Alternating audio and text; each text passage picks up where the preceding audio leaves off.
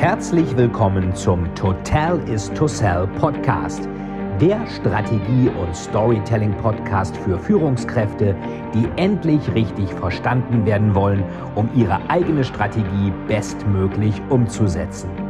Hier dreht sich alles rund um Ihre eigene Story und Strategie für Ihr persönliches Happy End. Viel Spaß!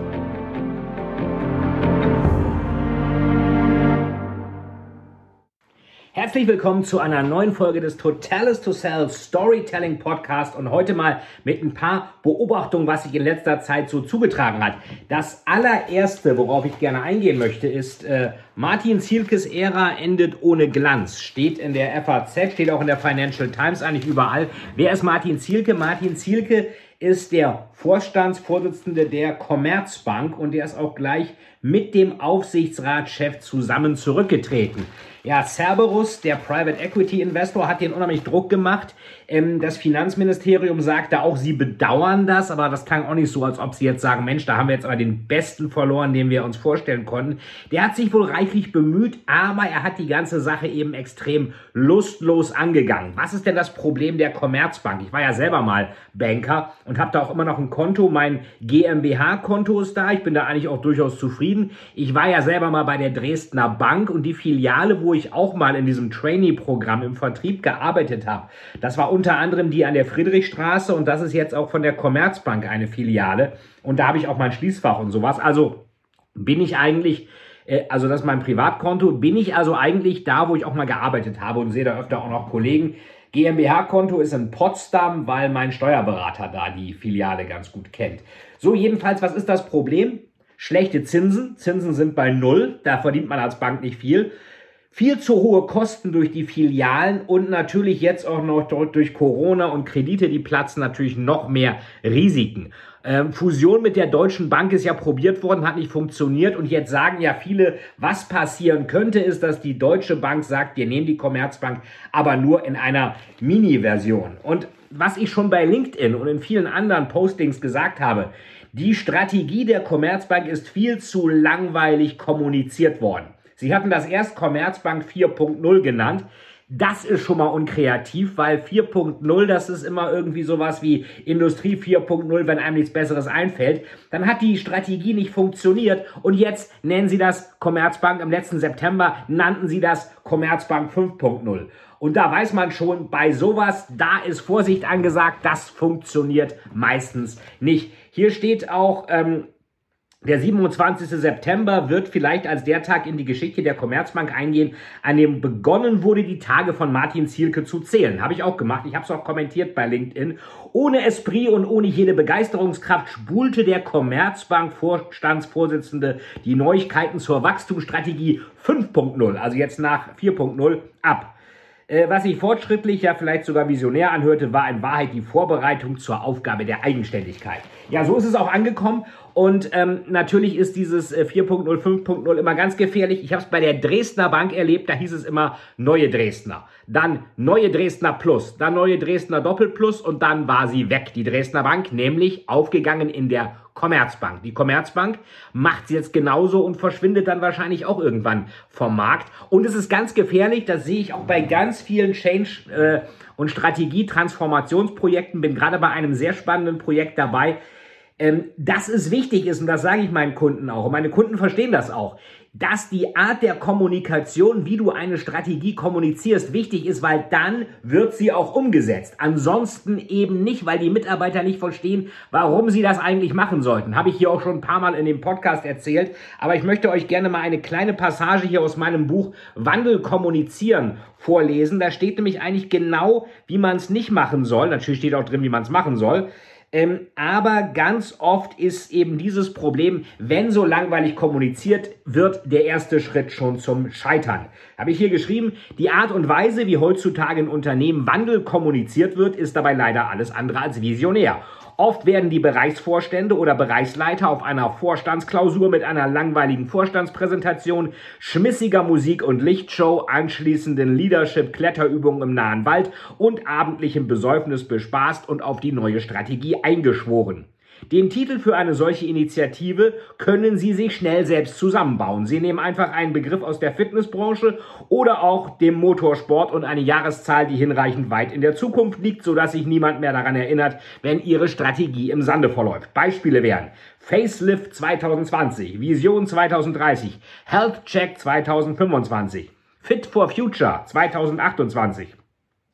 Sollte am Ende doch einmal jemand fragen, was denn aus der Initiative geworden ist, erklärt man diese einfach für noch nicht beendet, gibt den Titel noch einmal heraus und hängt ein Plus dran. Hat die Dresdner Bank ja auch so gemacht. Beispiel Fit for Future 2028 Plus.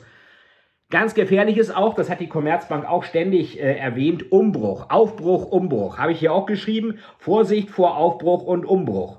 Kann sich das Management oder dessen Werbeagentur einmal von Anglizismen lösen, werden gern Wörter, die Wörter Aufbruch oder Umbruch verwendet. Hier kann ich nur zur Vorsicht raten. Dinge, die im Umbruch sind, sollten bei Hedgefonds und Leerverkäufern, die bei fallenden Kursen Gewinn machen, eigentlich ganz oben auf der Liste stehen. Im Umbruch ist eigentlich immer alles, was unsexy ist und was höchstwahrscheinlich für immer unsexy bleiben oder ganz verschwinden wird. Hässliche Kleinstädte sind oft im Umbruch, ebenso gescheiterte Staaten, bestimmte Banken oder verstaubte Institutionen wie Kirchen und Hochschulen. Wer cool ist, hat es nicht nötig, im Umbruch zu sein. Oder haben Sie schon einmal von Amazon im Umbruch, Game of Thrones im Umbruch oder Rolling Stones im Umbruch gelesen? So, das äh, habe ich hier mal reingeschrieben, kann jeder in 30 Minuten durchlesen und das ist ein Riesenproblem gewesen bei der Commerzbank, weil diese Strategie, es ist ohnehin schon schwer genug, die wurde auch noch relativ langweilig kommuniziert. Was ich mir auch nochmal angeschaut habe, war, ähm, es gibt ein schönes Buch von Rainer Zittelmann, Die Kunst berühmt zu werden. Fragt sich ja jeder, wie er das kann. Und ganz wichtig ist so, äh, dass die Leute auf einen aufmerksam werden. Also das, das macht ja auch Storytelling. Storytelling versucht ja nicht Märchen zu erzählen, sondern gute Fakten mit einer guten Story noch besser zu machen. Und da wird zum Beispiel hier Steve Jobs genommen, der wird natürlich dauernd irgendwie ähm, genommen und der hat jetzt, der sah ja immer so ein bisschen schluderig aus, aber der Pullover von ihm und die Jeans, das waren alles ähm, maßgeschneiderte Kleidung und der hat, als er dann zu Apple zurückkam, er ist ja erst verstoßen worden, kam dann Anfang des Jahrtausends zurück und kam dann mit dem iPod, der dann auch für Furore sorgte, der hat gesagt, wir müssen wieder bekannt werden. Der hat als erstes, obwohl der Konzern wenig Geld hatte, eine 100 Millionen Dollar teure Kampagne entworfen, Think Different, um eben Apple wieder nach vorne zu bringen.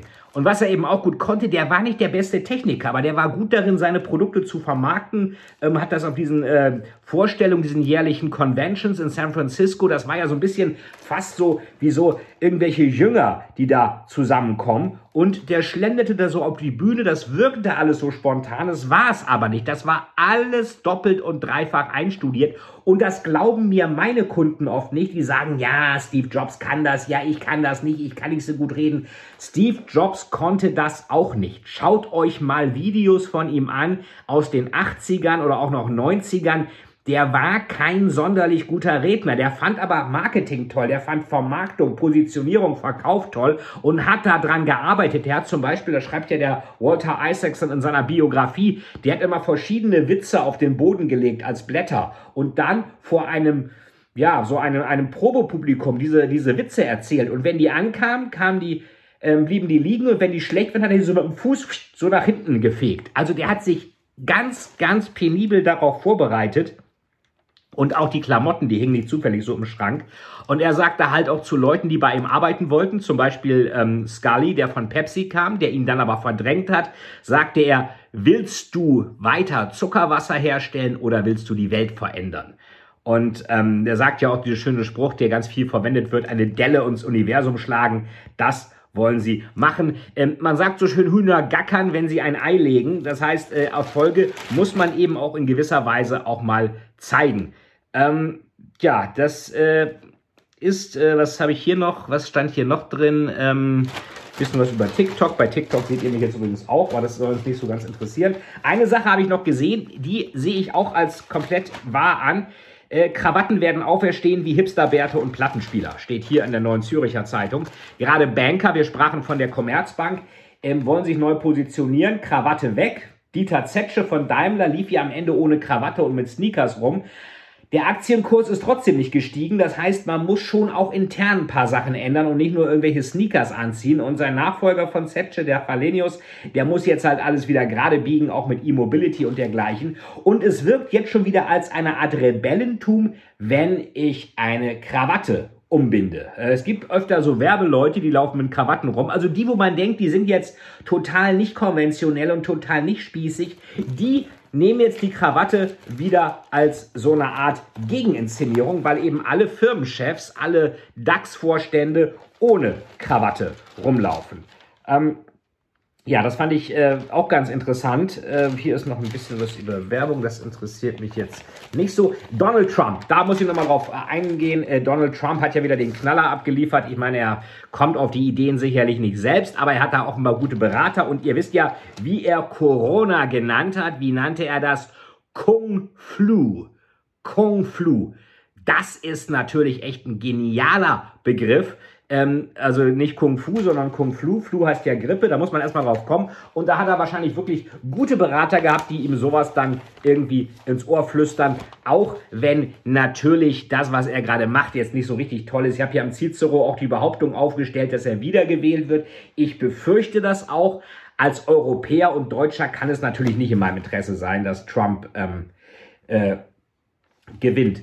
Ähm, ja, was hatten wir noch in letzter Zeit? Georg Ratzinger ist gestorben. Ich hatte ja auch schon mal davon erzählt. Der, hat den, äh, der Papst hat ihn jetzt nochmal, der ehemalige Papst hat ihn nochmal zum letzten Mal besucht und dann ist er auch gestorben, als ob er das noch hinter sich bringen wollte. Ich habe mal eine Anekdote von beiden gehört, ähm, dass äh, der, Entschuldigung, dass der Papst, ähm, dass sie zusammen Weihnachten gefeiert haben und dann beide, äh, einer hat gespült, einer hat abgetrocknet. Die hatten also auch offenbar keine Spülmaschine, finde ich auch ganz witzig, wenn man sich die beiden da so vorstellt. Und hier in der Welt war ein schöner Nachruf von Paul Badde. Paul Badde kenne ich aus Rom. Ich hatte mal einen Artikel über Paulus als Powerseller geschrieben für, das, für die Business Strategy Series und die kam irgendwie dem Paul Badde zu Ohren und dann haben wir daraus einen deutschen Artikel auch gemacht über Paulus, wie man ethisch nachhaltig Produkte verkauft und das ist dann sogar, ist dann auch im Vatikan-Magazin erschienen und soll angeblich auch von dem damaligen Papst Benedikt gelesen worden sein. Ähm, was die äh, beiden wohl immer gemacht haben, die hatten den heiligen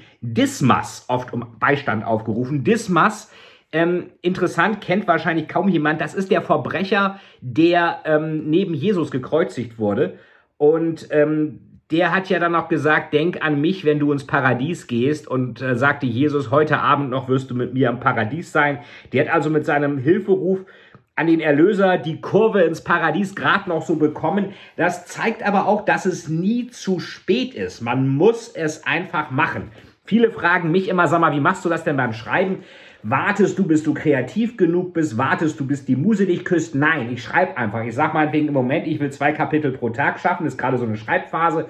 Und dann mache ich das. Ob ich da Lust drauf habe oder nicht, egal. Ob der erste Entwurf toll ist oder nicht, auch egal. Hemingway sagt, der erste Entwurf ist immer Mist und dann baut sich das auf und dann optimiert man das. Schreiben ist vielleicht beim ersten oder zweiten Buch ist das noch ein Vergnügen. Ansonsten ist das auch extrem harte Arbeit.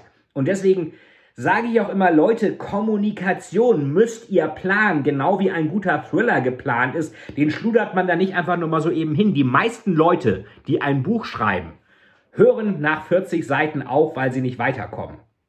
Und das passiert eben, wenn man nicht richtig plant. Von daher Erfolg ist zum Teil planbar, Kommunikation ist definitiv planbar, Wandel wie auch bei der äh, Commerzbank ist planbar und Thriller sind auch planbar.